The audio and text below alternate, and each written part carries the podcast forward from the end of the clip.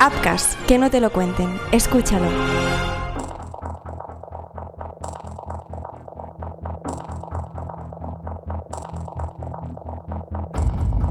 Es uno de los casos más escabrosos del pasado siglo, no solo en España, sino en toda Europa. No es la opinión de este humilde narrador, sino de toda una Interpol, porque aún hoy nadie ha podido dar respuesta a lo que sucedió aquel 25 de junio en la carretera de Somosierra. Un camión de ácido, un accidente, un niño y varios muertos. Son elementos ordinarios que, unidos, explican una historia extraordinaria, porque en pleno 2023 aún nadie ha podido siquiera acercarse a la verdad de lo que sucedió aquella mañana de verano de 1986. El niño de Somosierra que se esfumó de la faz de la tierra. Hola, mi nombre es Marc Truco. Bienvenidos a Desaparecidos, un podcast de crímenes ibéricos donde analizamos las desapariciones más misteriosas y oscuras de la historia. Un podcast de Apcas dirigido por Joan Prats, producido por Mar Jiménez y escrito por Carlos Rojas. Empezamos.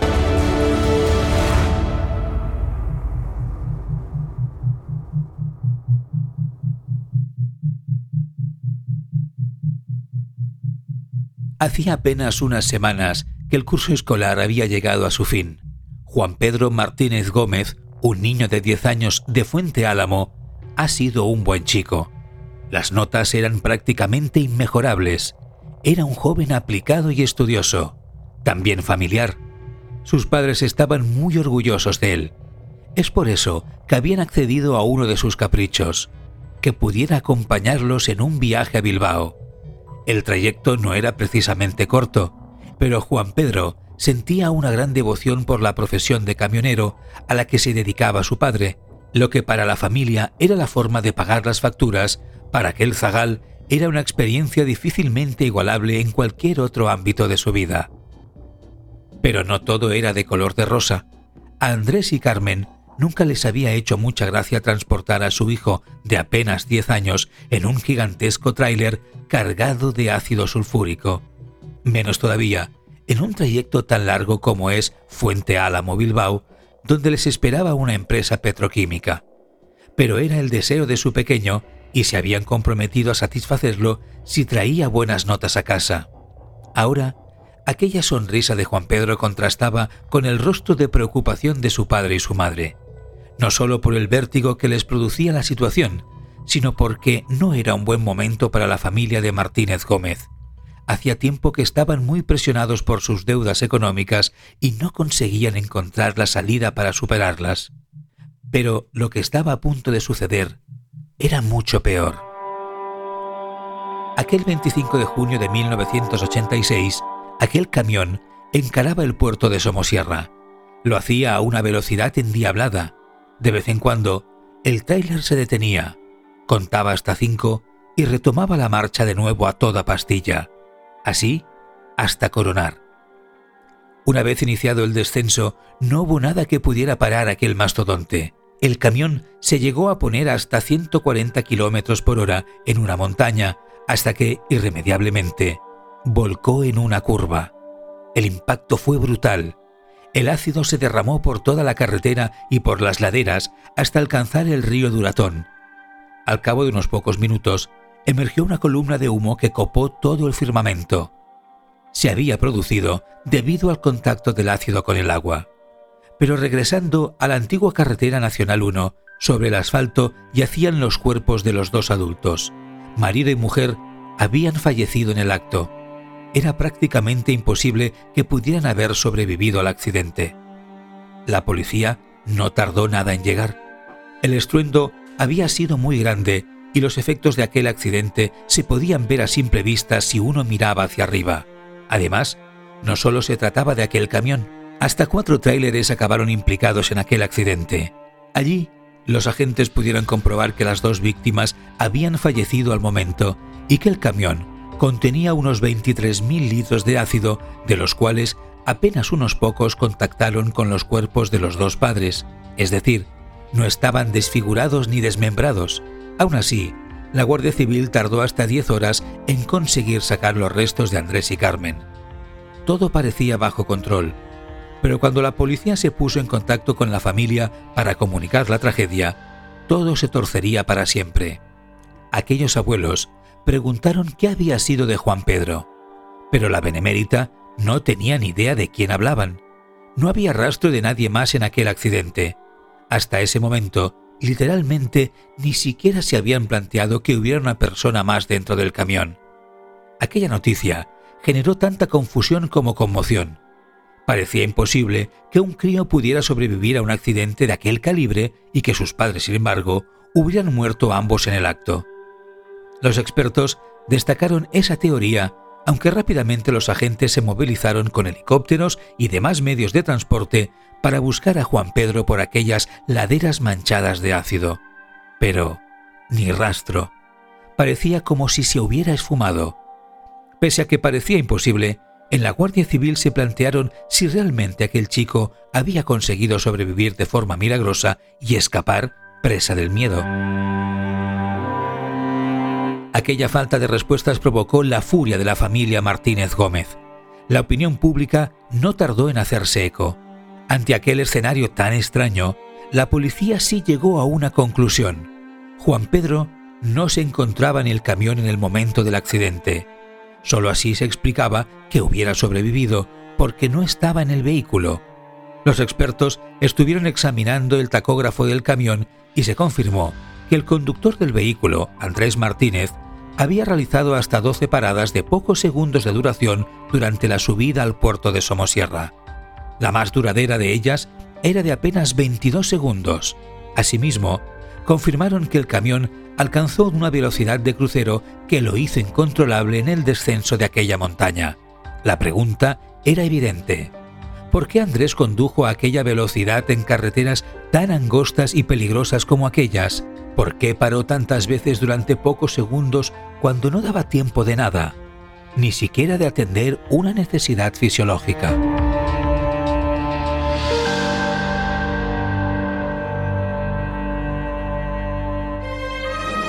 Apcas, que no te lo cuenten, escúchalo. Son personas de confianza, nos ponemos en sus manos, salvan vidas, pero a veces algunos de ellos son asesinos. Upcast y el podcast Crímenes Ibéricos presentan el nuevo True Crime, Médicos Asesinos. Historias reales de profesionales de la medicina que se han convertido en criminales por voluntad o negligencia. Médicos Asesinos. Escúchalo ya en tu plataforma de podcasting preferida. El deporte está lleno de momentos épicos de grandes rivales, partidos inolvidables, jornadas para la historia y en algunos casos, puntualmente, golpes de efecto que lo cambiaron todo. Abcas presenta un podcast repleto de personas increíbles, de grandes deportistas y de momentos, de situaciones que han pasado a los anales de la historia del deporte. Descubre Golpe de Efecto, un podcast con las grandes historias del deporte y los grandes deportistas. Golpe de efecto de Upcast, ya en tu plataforma de podcasting. Pon la palabra Upcast en el buscador de tu plataforma de podcasting y conoce todas nuestras producciones. Upcast, que no te lo cuenten, escúchalo.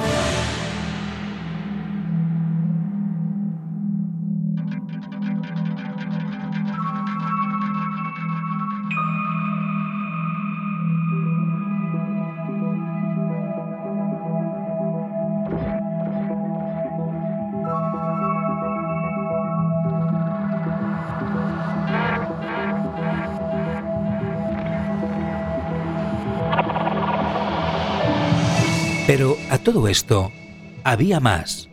La policía sospechaba que los padres podían estar involucrados en una suerte de red de tráfico de drogas.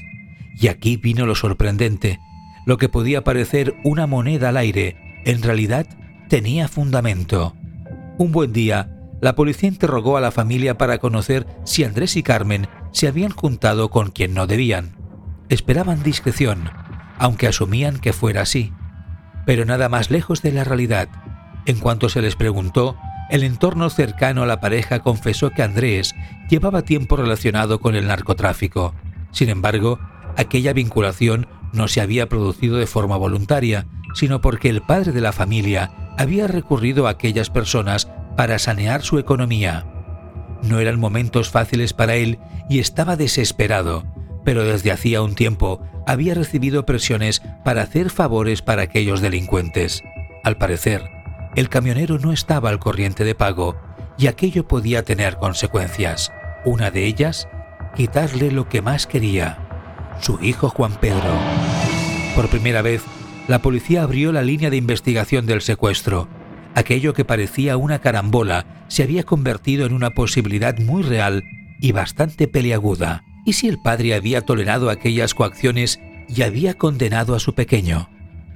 La policía investigó con intensidad este hecho, y cuanto más tiraban del hilo, más detalles interesantes encontraban. Además de explicar la ausencia de Juan Pedro en el camión, esa teoría también justificaría aquella velocidad tan poco usual en aquel tramo. Quizá Antonio aceleraba con violencia porque estaba persiguiendo a alguien y paraba por intentar detenerle. ¿Quién sabe? Era difícil, por no decir imposible, poder comprobar todo aquello, pero los investigadores no se rindieron.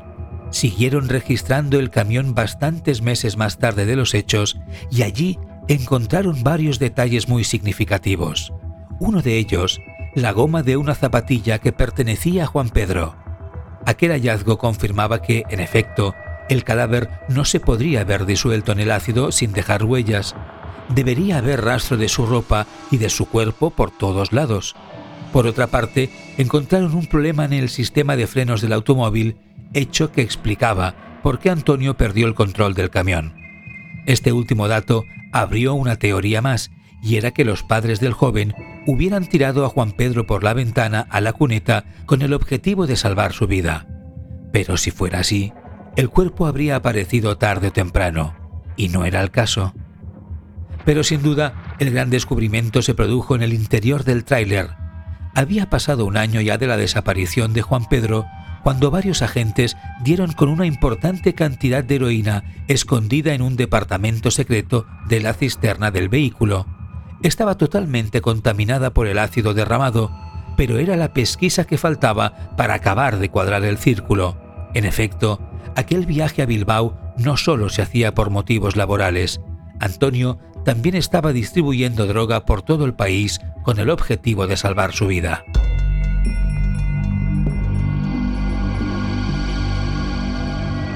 Por su parte, la familia seguía los acontecimientos con una sorpresa mayúscula. No podían creerse que la policía hubiera desperdiciado un año de investigación y que todos aquellos hallazgos se hubieran producido tan tarde.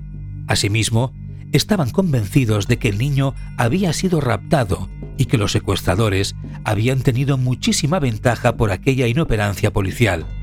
Además, desde hacía un tiempo habían comenzado a recibir llamadas telefónicas por parte de una red delictiva muy importante. Querían atemorizarles pero sabían cómo hacerlo. Pese a que la policía pinchó los teléfonos, jamás pudieron lograr la identidad ni la ubicación de aquellas llamadas.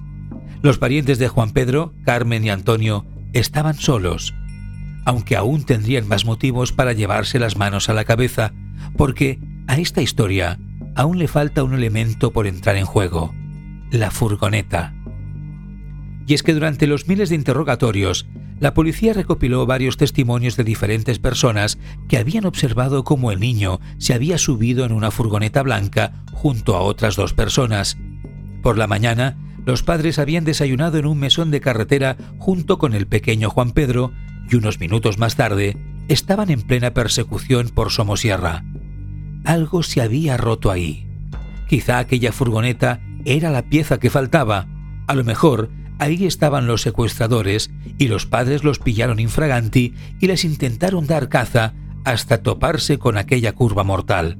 Sin duda, era una teoría con muchísimo fundamento y la policía hizo lo imposible por encontrarla. Se estudiaron más de 3.000 furgonetas blancas en la zona. El control fue exhaustivo, en búsqueda de algo que pudiera acercarlos al chico. Sabían que los conductores de dicha furgoneta eran un hombre y una mujer Ella era mayor que él y tenía una edad avanzada, pero era insuficiente como para poder avanzar. Sin embargo, en 1987, el dueño de una autoescuela madrileña aseguró haber visto a una anciana ciega preguntar dónde estaba la embajada de Estados Unidos. Era de origen iraní y a su vera tenía a un chico de unos 10 u 11 años de edad con un acento parecido al andaluz y algo desorientado. El dueño de aquella autoescuela cayó en la cuenta más tarde de que podía haber estado ante la autora de aquel secuestro. Es más, según pasaban los días, estaba más convencido de que era así y que el niño era clavado a Juan Pedro, que estaba en todos los periódicos, pero pese a que preguntaron en la embajada norteamericana, nadie más vio a aquella persona.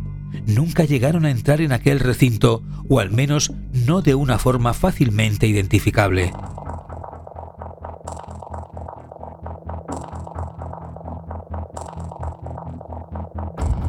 Pero con el paso del tiempo, aquello fue todo lo que el destino quería que se supiese del pequeño Juan Pedro. Hoy, casi 40 años después de los hechos, no hay ninguna noticia nueva.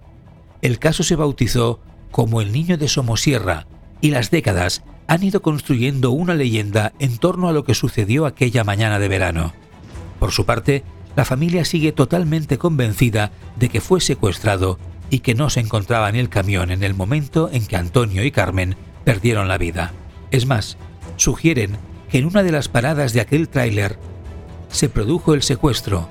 Quizá en la de 22 segundos se coordinaron para poder llevarse al crío. El resto fue capricho del destino. Los años no lo curan todo. Quizá sí alivian el dolor, pero hoy nadie en la familia ni en Fuente Álamo se ha olvidado de esta terrible historia. Recordemos, la más inexplicable en toda Europa para la Interpol, es muy probable que nunca sepamos qué pasó aquel 25 de junio, pero pase lo que pase, si llega ese día, seguro que sigue sin ser demasiado tarde.